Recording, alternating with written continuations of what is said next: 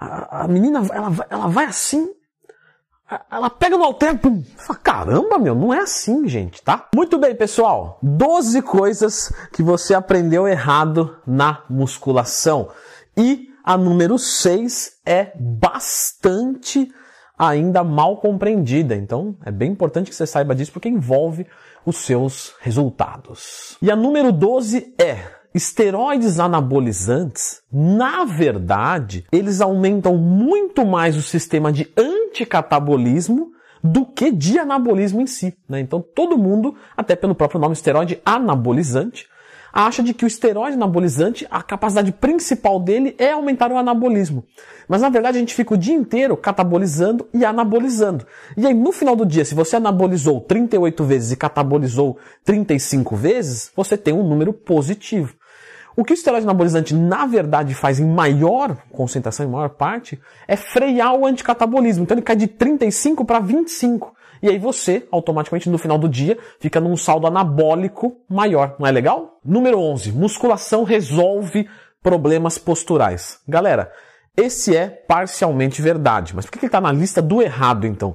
Porque a pessoa que entra na academia para melhorar a sua postura, ela está indo, talvez, né, é, num caso leve, talvez uma melhora, mas num caso mais agudo, ela está indo na direção errada. Então ela precisa do quê? Normalmente de um ortopedista ou né, um fisioterapeuta, uma avaliação postural, um RPG e a musculação pode ajudar nesse processo. Algumas coisas a gente consegue realmente reverter só com musculação. Então a pessoa entra com a postura ali mais ou menos ruim e com o período que ela vai treinando ela se endireita, né? Mas alguns casos não. Número 10. Só o déficit calórico vai te promover uma diminuição do percentual de gordura. Não é verdade. Quando você coloca superávit calórico, e você aumenta a massa muscular sem ganhar gordura, não precisa perder gordura, é só não ganhar gordura, ou ganhar numa razão pequena, né, em proporções, você automaticamente abaixa o seu percentual de gordura. Isso por quê?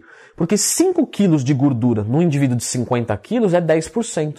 Num indivíduo de 100 quilos é 5%. Eu usei um, um exemplo extremo. Mas aí você começa a entender de que algumas pessoas que são falsos magros, que têm 1,70m e 60 quilos, e percentual de gordura de 20%, eles não podem fazer cutting. O mais interessante para baixar o percentual de gordura é fazer um bulk. Inclusive tem uma palestra aqui de falso magro, tá? Depois procura falso magro Leandro Twin. Número 9. Só saldo calórico positivo vai fazer você ganhar massa muscular. No caso de um iniciante ou de um indivíduo com esteroides anabolizantes, ele consegue ganhar massa muscular mesmo em déficit calórico ou numa dieta mais fácil, normocalórica, que é a caloria que você gasta no dia. E isso porque para você ganhar massa muscular, basta você ter o balanço de nitrogênio positivo. Porém, as pessoas mais avançadas, realmente e naturais, vai precisar ter um superávit calórico, mas não necessariamente todos. 8. Natural tem que treinar duas vezes por semana. Não procede. Por quê? Porque isso é frequência de treino. Então, quando você mexe com a frequência, a gente esqueceu de outras variáveis. Intensidade, volume, densidade de treino, que pouca gente fala. Né? 30 segundos de descanso, 60 segundos de descanso. Os mesmos exercícios, as mesmas séries, só que num treino está mais denso e no outro menos denso. Isso tudo muda os resultados. Então, um natural, assim como um hormonizado, ele pode treinar duas vezes por semana. Mas ele não precisa, obrigatoriamente, o melhor resultado vai vir dessa metodologia. Não, isso é um contexto.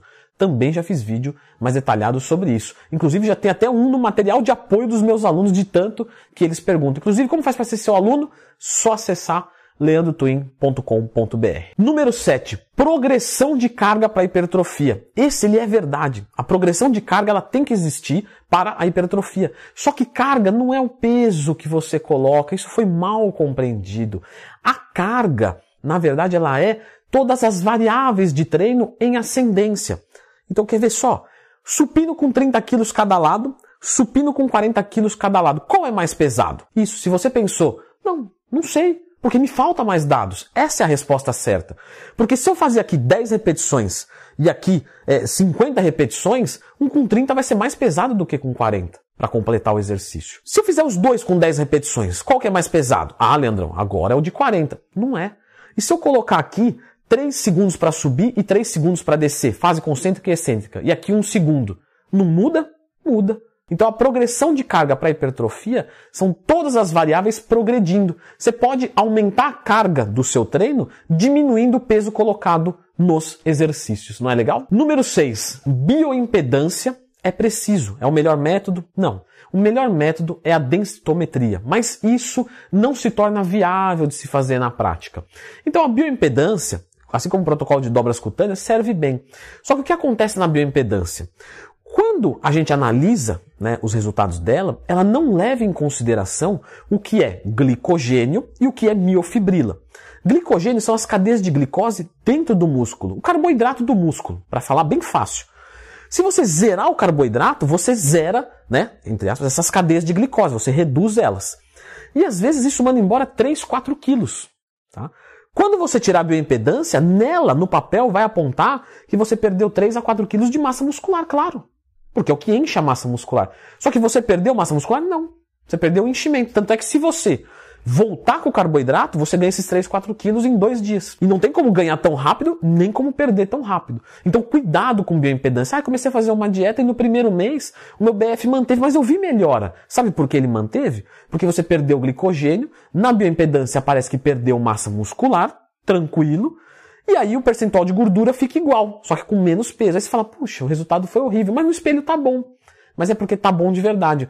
No momento que você voltar com o carboidrato, o seu percentual, que é em cima do peso total, como você já aprendeu aqui, vai cair mais ainda. A massa muscular vai subir lá em cima e o percentual lá embaixo. E aí sim você vai ter um resultado fiel, porque você está comparando um indivíduo glicogenado com outro indivíduo glicogenado. Você não pode comparar ele sem glicogênio, é covardia. 5. Treinar pesado com pouco peso. Esse continua da progressão de carga para hipertrofia.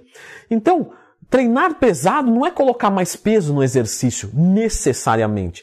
Eu posso brincar com outras variáveis. Então, eu posso aumentar a cadência, tempo de intervalo, técnica avançada. Então, tenho milhares, né? Tem uma, uma infinidade de coisas para brincar. Por isso que eu sempre digo, o melhor anabolizante é o conhecimento. Por quê?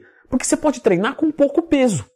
Então, o indivíduo que está com articulação ruim, ele vai trabalhar com uma outra metodologia, ele vai conseguir treinar, vai conseguir ganhar massa muscular, vai conseguir ganhar força, vai melhorar a condição articular dele. Além de tudo, ele ainda vai ter um processo de hipertrofia, aumento de secção transversa, enquanto melhora a sua condição. Se você pega esse indivíduo sem conhecimento, olha, não pode treinar. Não dá para treinar. Não consegue levantar peso. Tá vendo? Tá vendo o nível de prejudicamento que esse indivíduo é, foi agraciado? Número 4 mulher não pode treinar superior, né? Aquele, a, a menina, ela, ela vai assim, ela pega no halter, pum, fala, caramba, meu, não é assim, gente, tá? Fica tranquilo. Tá? Eu tô brincando aqui, que é para marcar mesmo, né? Não é para ser ofensivo. Pessoal, hipertrofia é sempre um processo muito difícil porque é antinatural. Você está colocando um ativo e nesse processo você quer perder um passivo, quer perder gordura. Então é totalmente antinatural. Meninas, fiquem tranquilas podem treinar membros superiores sem problemas, não vão acordar fisiculturista. Leandro, mas eu vi aquela famosa, ela é gigantesca. Sim, mas ela tem mais testosterona do que eu e uns dois, dois a três professores juntos. Então, isso não é de forma ofensiva, não, tá? É a realidade hormonal. Ponto. Ninguém está ofendendo ninguém. E eu gostaria de ter muito mais testosterona, pode ter certeza. Então, é isso que acontece pode treinar tranquilo. Leandro, eu não quero nada, não quero hipertrofiar nada. Tranquilo, pode treinar, mas aí você coloca um treino, por exemplo, de RML. Para você, quando for abrir um armário, subir no, em algum lugar, puxar alguma coisa, você ter força, ter condição. Entendeu? Porque a gente não treina só por estética, não é mesmo? A gente treina para função. Então você pode trabalhar função sem trabalhar aumento de secção transversa. Número 3, entrando no top 3, clica no gostei, se inscreva no canal, porque musculação não atrapalha o crescimento, beleza? Ponto final. Não, Leandro, por causa das epífises e tal. Não. Musculação não tem impacto. Musculação ajuda na liberação do GH, dos hormônios sexuais, em níveis naturais, em níveis bons para o organismo da criança. Então, musculação e criança combina muito. Não vai deixar de crescer nada tranquilo. Beleza? Mito. Dois, é, falamos da criança, Vamos falar do idoso. O idoso não pode fazer musculação. Pelo contrário, é a melhor atividade para ele. Porque impacto demais, se você pegar um idoso que está sarcopênico, que está osteopênico, ele, com impacto demais, ele vai se lesionar. Articulação, osso, músculo. Na musculação, ele vai justamente o que, que acontece com o idoso? Sarcopenia, perda de massa muscular. Então, se ele ganha massa muscular, isso é fundamental para ele. Efeito eletropieso, isso melhora a densidade mineral óssea. Então, o idoso pode e deve fazer musculação. Claro, ele pode associar com outras coisas. Por exemplo, algo que se fala no mundo da maromba, o cara, ah, não, mas presta atenção, dança de salão. Por que, que dança de salão é bom para idoso? Pode ser qualquer dança, não é mesmo? Então, mas a dança de salão é sempre dançada em dois. E a maioria dos idosos se sentem sozinhos. Então, uma modalidade excelente. Veja só que coisa. Leandro, o que você entende de dança? Nada. Nada. Zero. Porém, eu entendo de pessoas. Não todas. É. Mas a gente se esforça para entender um pouco mais sobre pessoas. Então, você, para o idoso, pode colocar uma musculação, que é um esporte individual muito bom para o corpo dele, mas não pode esquecer descuidar o resto. Então, quem é professor, faça uma sugestão. Olha, o que você acha de pegar uma atividade coletiva. É bom para você também. E o nosso número um, rapidinho aqui, alongamento piora a força se feito no pré-treino. Não, gente, não sei de onde tirou isso, mas tranquilo, tá errado, tá? Se duvida, faça o teste, vá lá, faça um supino. Na outra semana, vá alonga o peitoral e faça o supino. Quem vai perder força por isso? É só parar para pensar, tá? Isso daí foi um mito aí que foi espalhando pelo fórum, pela uma má interpretação de um estudo, mas alongamento não tira a força do exercício, alongamento é bem-vindo.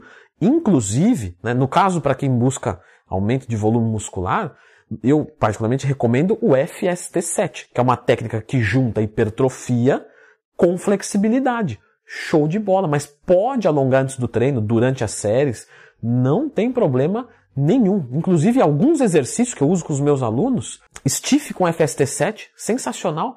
Aí o stiff na primeira série sai com uma amplitude 70%, na segunda com 80%, na terceira com 90%, porque você vai alongando e isso vai lesionando fibras e é sensacional para posterior de coxa. André, eu, fiz, eu já fiz stiff um monte de vezes, nunca pegou. Fiz com FST, fiquei louco, cara. No outro dia, tá vendo? Pequenos truquinhos que fazem toda a diferença. E eu vou deixar vocês com o vídeo algumas verdades da musculação que ninguém aceita. Vamos continuar. Gestantes, quem tá grávida, se dá bem com o treinamento e esse é o número 8. Leandrão, vai começar assim, sem né, dar bom dia, nada. Então, então, então vamos lá. Bom dia, certo? A primeira é, vai, vai gerar polêmica, então eu já vou começar logo que é para me preparar. Então fica comigo